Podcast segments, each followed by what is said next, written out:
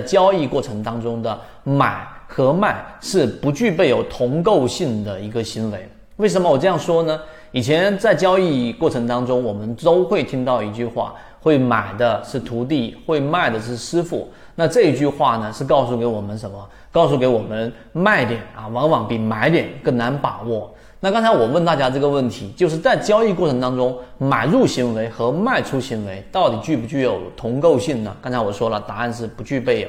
为什么？因为在买的过程当中啊，和买卖交易过程当中，实际上就是不停的把钱换成筹码，然后把筹码换成钱，对吧？这是很简单、浅显易懂的本第一性原理。那钱，举个例子，我现在口袋里面的一万和十万和一百万和一块钱。啊，在未来的一段时间当中，我们在不考虑通货膨胀的情况之下，它还是一块，还是十块，还是一百万，还是十万都没有改变，所以钱还是那个钱，对吧？但是呢，筹码就不一样了。筹码本身呢，就是我们所说的，在这个时候、这个时间点，因为时间不可逆嘛，在这个时间点，这个筹码的价格是十块钱，在那一个时间点，它可能就是二十块，或者是五块，或者是三块。所以由钱换筹码，这个是我们所说的买入行为，和由筹码换成钱，这个是一个卖出行为，两者是完全不一样的这一种，不具备有同构性的行为，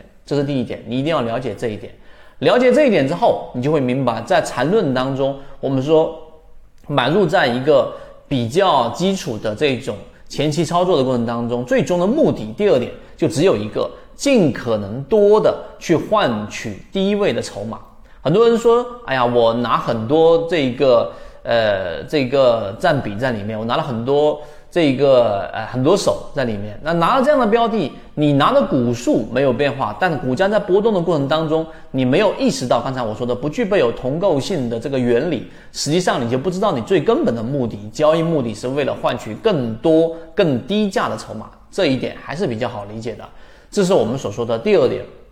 第三点。那我们在交易过程当中，在一个大级别的交易啊，例如说我们经历过很多次长庄股，那么过程当中一定会有很多的买入跟卖出行为。那我们说的前戏，也就是我们所说的前面去做的怎么样去靠近起爆点的这一种盘整中枢也好，我们提供了好几个模型给大家。例如说同位涨停。啊，这是一种很明显的活跃特征。例如说，当它出现了第一类型买点和第二类型买点啊，我们说普通交易者第二类型买点的效率会更高啊，等等这些模块都交付到大家手上。但有一个很核心的点，大家不明白，在一个大级别的中枢或者说一买或者二买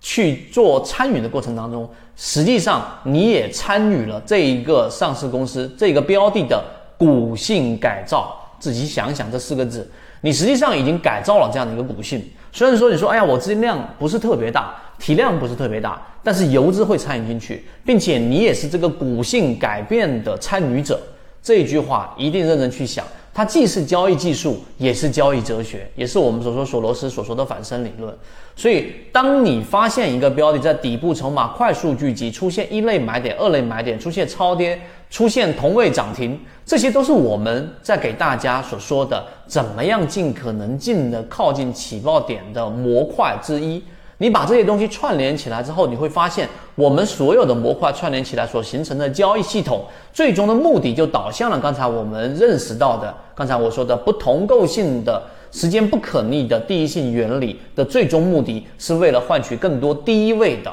和我们说的低价的筹码。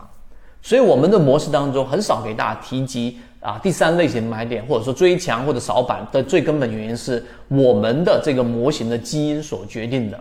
所以当你明白这个之后，你去看我们交付给大家的《泽西缠论》这个专栏之后，你会有更深的一个理解。所有的十八节我们的这一个专栏航线的课程给大家，最终的目的都是为了导向刚才我所说的这个目的。所以这个就是为什么我们的自选鱼池和我们自选鱼池的标的能够那么大比例的，不能说全部，一定不是全部，大比例的都靠近一个标的在上涨之前的这样的一个底部位置。所以你有足够时间建仓，你有足够的时间去进行观察和跟随，并且你有足够高的概率可以拿到好的标的。这是我们圈子教给大家，我认为价值性最高最高的一个思维框架和模型。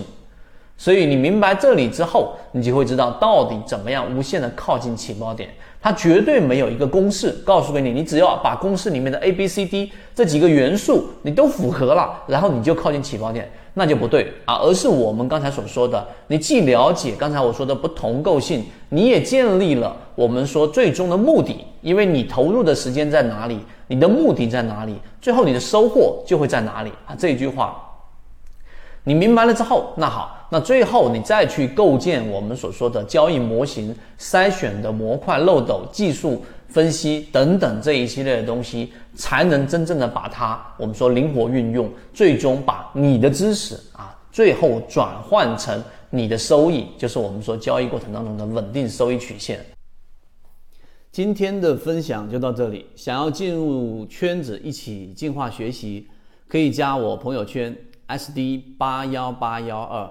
有完整版的视频专栏分享给大家，希望今天的三分钟对你来说有所帮助，和你一起终身进化。